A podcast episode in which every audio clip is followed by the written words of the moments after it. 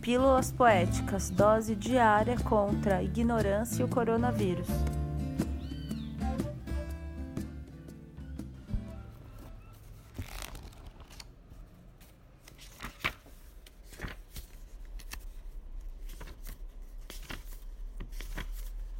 Poemeu efemérico. Viva o Brasil, onde o ano inteiro é 1 de abril. Haikai, do Milor Fernandes, voz de Aline Barbosa Petelin.